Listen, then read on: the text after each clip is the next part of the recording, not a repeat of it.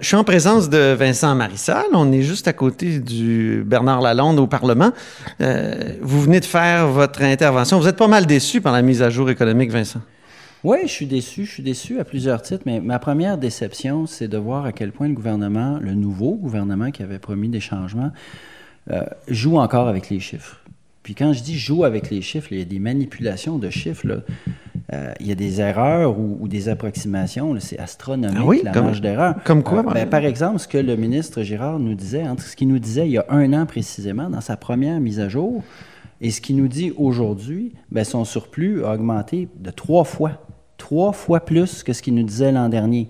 Il était autour de 1,4, on est presque à 5. C'est énorme. C'est pas juste des petites erreurs. Là. On est vraiment dans c'est quasiment de l'astrologie. Quand vous lisez votre astrologie dans le journal, ça vous dit des choses, ça pourrait arriver ou pas. C'est surréaliste, c'est un peu, c'est un peu ésotérique. Pourtant, ça fait des années qu'on se trompe sur les prévisions de, surplus. Euh. Ben, euh, Girard fait de lui, M. Girard fait de lui un Paul Martin. Hum. Euh, et avant lui, les libéraux faisaient pareil. On joue avec les chiffres et, puis ça envoie le mauvais message à la population que, ou ben non, on le sait pas, ce qui est vraiment inquiétant, ou alors on veut pas le savoir et on veut pas le dire surtout. Le ministère des Finances est peuplé d'une armada d'excellents économistes. Il y a beaucoup de monde qui travaille là. M. Girard a accès à des logiciels surpuissants pour faire toutes sortes de simulations. Comment se fait-il qu'on arrive à des erreurs de l'ordre de presque 4 milliards de dollars en ben un an? Et il ne peut pas mettre ça sur le dos des libéraux, parce qu'aujourd'hui, il disait, non, non, non, je ne suis pas responsable de ce que le précédent gouvernement disait. Non, non, ce que lui disait il y a un an et, et ce qu'il dit maintenant, là, c'est le jour et la nuit. Alors nous, on redemande encore une fois la Il peut mettre ça sur le dos de, des, des, euh, des intérêts qu'on paie sur la dette qui sont moins coûteux, c'est ce qu'il a dit. Oui, mais ça ne couvre pas complètement euh, l'augmentation astronomique. C'est vrai. Euh, alors c'est pour ça que nous, on, refait la demande de la création d'un poste de directeur parlementaire du budget.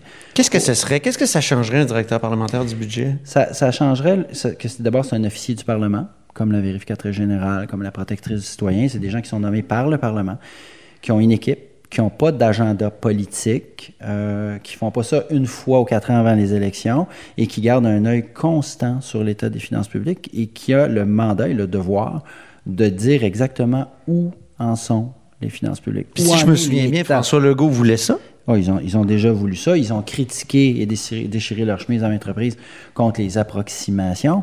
Parce que vous comprenez que les approximations avec des chiffres, surtout à cette hauteur-là, ça ouvre la porte à toutes sortes de manipulations politiques. Mm-hmm. Par exemple, si on sait qu'il y a une...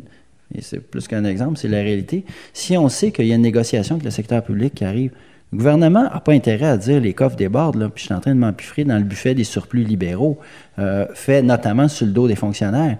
Alors, on ne le dit pas, on minimise, puis là, surprise, surprise, on arrive aujourd'hui avec un surplus de près de 5 milliards de dollars mm-hmm. euh, après le versement en fonds des générations. Parce que le vrai surplus de l'année qui se termine en mars, c'est 8,3 milliards de dollars.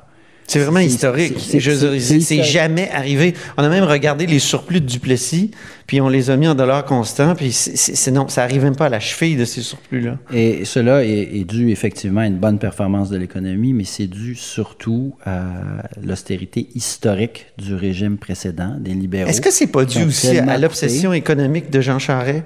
Tu sais, l'économie d'abord, oui qu'on soit d'accord ou non, est-ce qu'il n'y a pas euh, une, un, comment dire, quelque chose comme un effet euh, Charret dans, cette, dans ce surplus-là?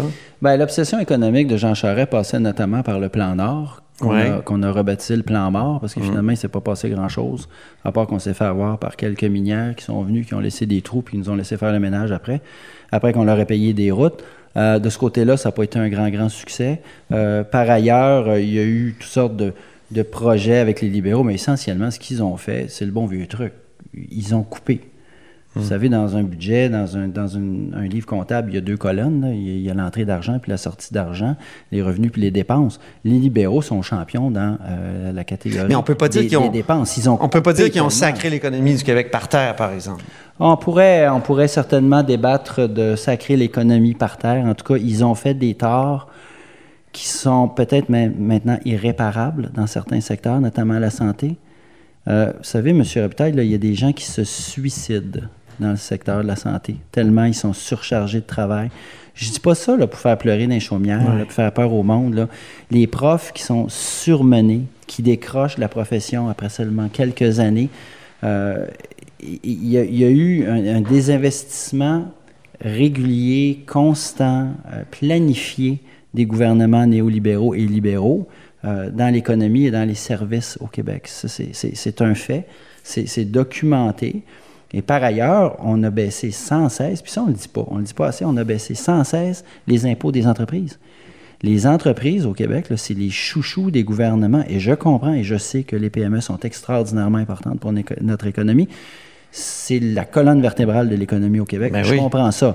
Mais à un moment donné, il faut arrêter aussi de couper leurs impôts. On, est, on est largement en deçà de tout ce qui se fait ailleurs. Il faudrait donc un réinvestissement dans les salaires des, employés de l'État, ce qui ce qu'annonce pas en tout cas la mise à jour économique. D'autant que, non, ça annonce pas ça du tout. Et le ministre des Finances nous dit aujourd'hui, euh, pas la peine de négocier, ça va être maximum l'inflation. Mais ils disent toujours ça, M. Marissal, quand même. Vous avez assez couvert la politique pour ça. Oui, mais j'ai jamais entendu un premier ministre, avant même le début des négociations, annoncer ses couleurs en disant le maximum, ça va être ça et encore, certains auront plus. Vous vous souvenez pas de Monique Jérôme Forgette qui avait répété et qui a même, qui a même décrété les, les, conventions collectives en décembre 2005? Là où je vous suis, c'est qu'il n'y a pas un, ministre, un président du Conseil du Trésor qui va se promener partout en disant j'ai plus d'argent, je vais vous en donner plus. Je comprends le jeu de la négociation, mais qu'un premier ministre fasse des détours pour mhm. dire euh, moi, je ne donnerai pas d'argent aux syndicats, alors que ce pas des syndicats dont il est question ici, c'est des syndiqués, c'est des travailleurs, travailleurs de mhm. l'État. Ça, quant à moi, euh, c'est du jamais vu. Puis, ça, évidemment, ça met une pression épouvantable sur le président du Conseil du Trésor. si d'aventure, il, voulait être un peu plus généreux, il peut juste pas. C'est, euh, mhm. Monsieur Dubé, au Trésor, il est pris avec l'engagement du premier ministre, comme le ministre de l'Éducation est pogné avec les maternelles 4 ans. Il ne peut pas faire autre chose que livrer, même si ça n'a pas de sens, puis même si c'est parti tout croche. Il nous reste presque plus de temps. Il ne reste plus de temps, en fait, pour parler d'environnement.